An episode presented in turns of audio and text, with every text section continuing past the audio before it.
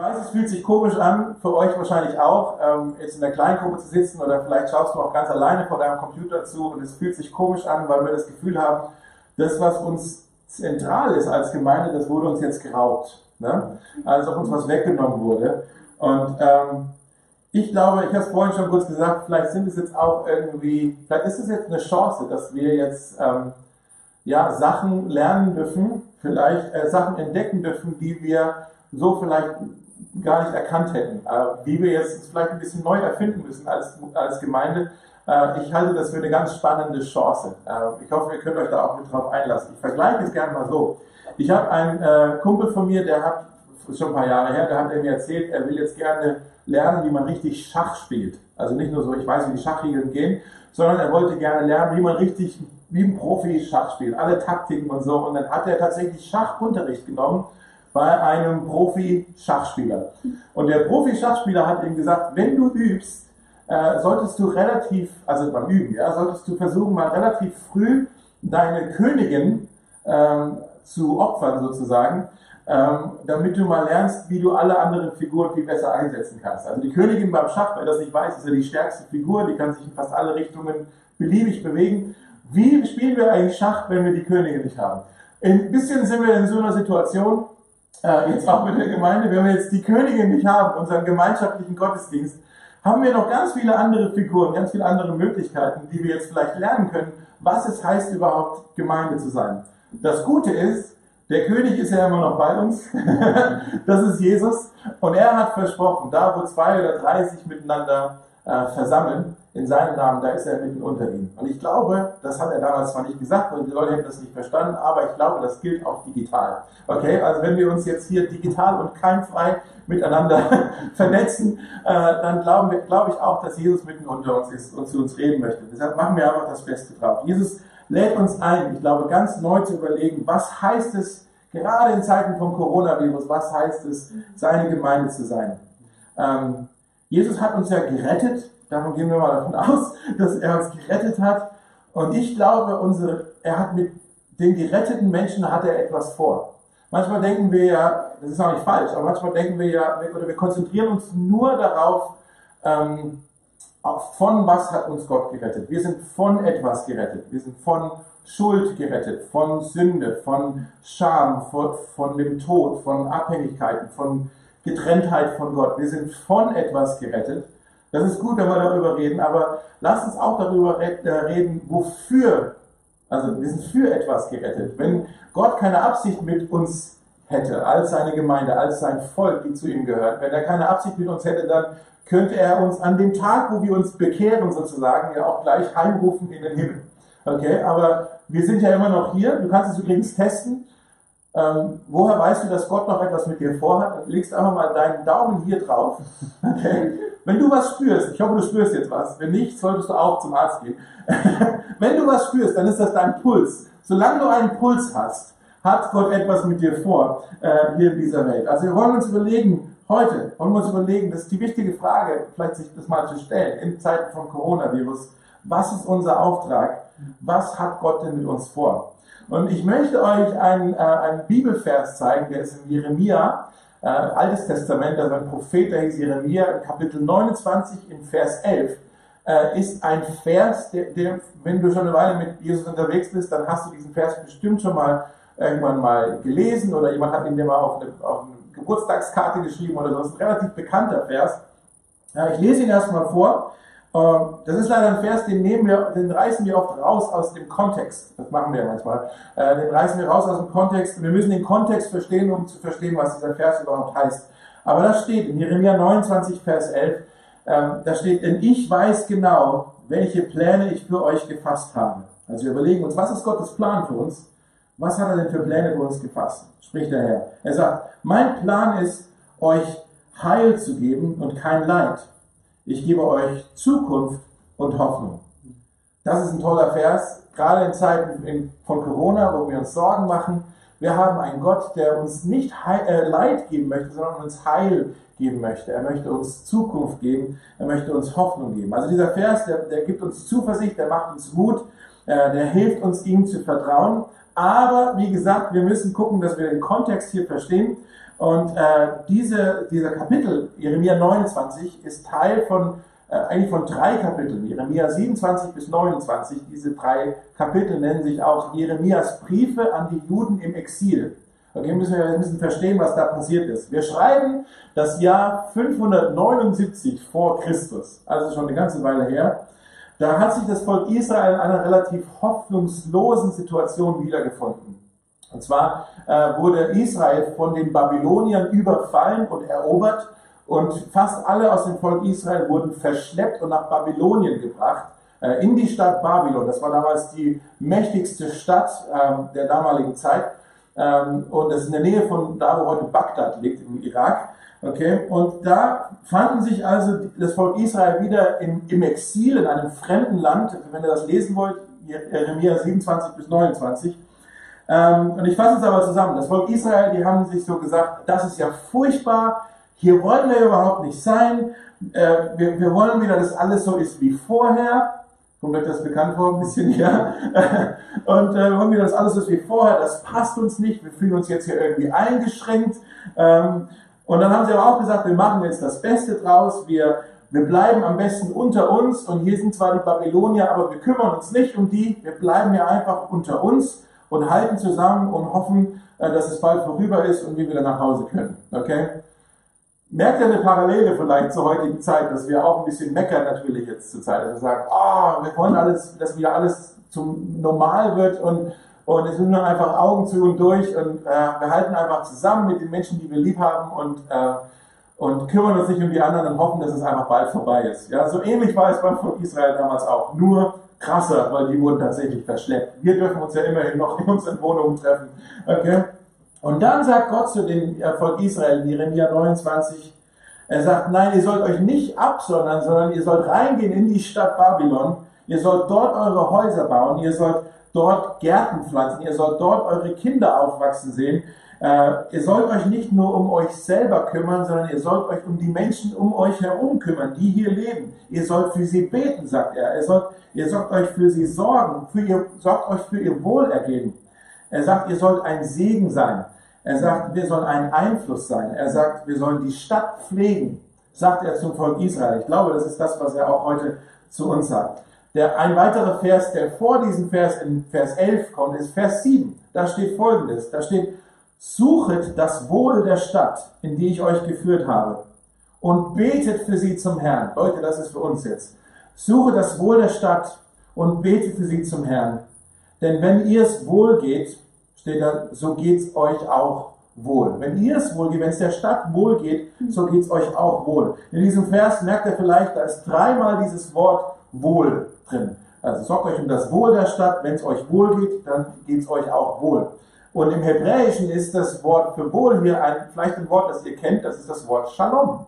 Okay, suche das Shalom der Stadt. Und wenn die Stadt Shalom hat, dann habt ihr auch Shalom. Shalom ist ein sehr kraftvolles äh, ein sehr tiefes, ein sehr reiches Wort. Es ist schwer eigentlich zu übersetzen, denn im Deutschen gibt es da nicht ein einziges Wort, das das eigentlich treffend übersetzen würde. Hier steht jetzt Wohl oder Wohlstand. Oft wird es auch übersetzt mit dem Wort Frieden. Shalom ist gleich Frieden. Äh, in Israel, wenn ihr nach Israel geht, momentan ist es schwierig, aber wenn ihr mal in Israel seid, äh, da werdet ihr merken, da ist bis heute ist Shalom auch ein Grußwort. Okay, wenn sich da Leute, zwei Leute treffen, dann sagen die einander Shalom, guten Tag. Wenn sie sich verabschieden, sagen die Shalom, Friede sei mit dir. Sie wünschen sich Shalom, wenn sie getrennten Weges gehen. Ja? Äh, Shalom, Leute, Shalom ist die Antwort. Wenn du heute das jetzt hier anschaust und du hast ein bisschen Angst vor dem, was kommt, dann brauchst du Shalom. Wenn du dich einsam fühlst, dann brauchst du Shalom. Wenn du dir Sorgen machst, dann brauchst du Shalom. Wir alle brauchen Shalom. Ich brauche Shalom. Ich weiß in vielen Momenten in meinem Leben, in der Vergangenheit oder auch jetzt gerade neulich, vor kurzem, wo ich merkte, ich brauche Shalom. Und dann treffe ich auf Jesus und Jesus ist Shalom. Er ist der Friedefürst. Was übersetzt eigentlich heißt es, er, er ist der Shalom-Veranlasser, er ist der Shalom-Gebieter. Er herrscht mit Shalom. Okay, das ist das eigentlich das Wort Friedefürst. Shalom ist also, Shalom ist nicht die Abwesenheit von Schwierigkeiten. Shalom ist die Anwesenheit von Jesus mitten in den Schwierigkeiten. Wir können mitten jetzt in dieser Corona-Zeit Shalom erleben. Obwohl wir jetzt Schwierigkeiten haben, können wir erleben, dass Jesus anwesend ist äh, und bei uns ist. Also wie übersetzen wir jetzt dieses Wort Shalom? Wie gesagt, es gibt kein einzelnes Wort, das es wirklich trifft. Ein Wort reicht nicht aus. Wir brauchen ein ganzes Paket an Worten. Shalom ist, ich habe es mal aufgeschrieben, Definitionen von Shalom. Shalom ist Frieden, Harmonie, Heil, Segen, Sicherheit, Vollständigkeit, Freiheit, Wohlergehen, Wohlbefinden, Wohlstand. Äh, Shalom ist Feiern, Shalom ist Zuversicht, Shalom ist Ruhe, Gesundheit. Shalom ist äh, Aufblühen, Shalom ist äh, Fülle, Shalom ist Freude, Shalom ist Zufriedenheit, Shalom ist Freundschaft. Und hm. ziemlich viele Dinge, die da eigentlich drinstecken in diesem Wort. Wie gesagt, Shalom ist mehr als nur die Abwesenheit von Streit oder von Konflikt. Shalom ist die Anwesenheit von etwas Guten oder von einer Person, die gut zu uns ist. Wenn äh, zwei äh, Konfliktparteien in der Vergangenheit, wenn die Krieg miteinander hatten und dann äh, wieder Frieden geschlossen haben und sie hatten einen Shalom-Pakt miteinander gemacht, dann war das mehr als nur ein Waffenstillstand. Sie haben sich ein Versprechen gegeben, dass sie sich gegenseitig dafür einsetzen, dass es dem anderen gut geht. Okay, es war nicht nur, wir gehen wieder getrennten Weges und wir lassen uns einander leben, sondern nein, wir sind jetzt Partner, wir gehören zusammen. Das ist Shalom, wir sind füreinander da. Deshalb nochmal, was steht hier in Vers 29, äh, Jeremia 29, Vers 11? Da steht, ich weiß genau, welche Pläne ich für euch gefasst habe, spricht der Herr. Er sagt, mein Plan ist euch, da ist das Wort auch wieder, mein Plan ist euch Shalom zu geben. Mein Plan ist euch Shalom zu geben.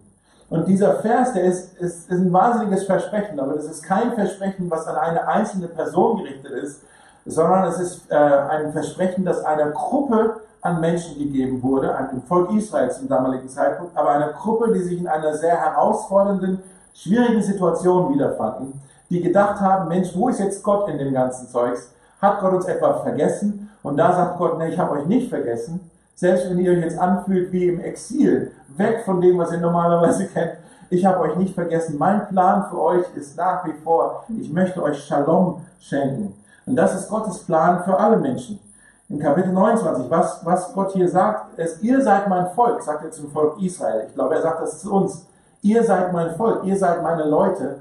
Ihr sollt ein Segen sein dort, wo ihr seid. Ihr sollt das, das Shalom sollt ihr weitergeben. Frieden, Harmonie, Heil, Gesundheit, Freundschaft. All das sollt ihr beitragen in der Stadt, in der ihr seid.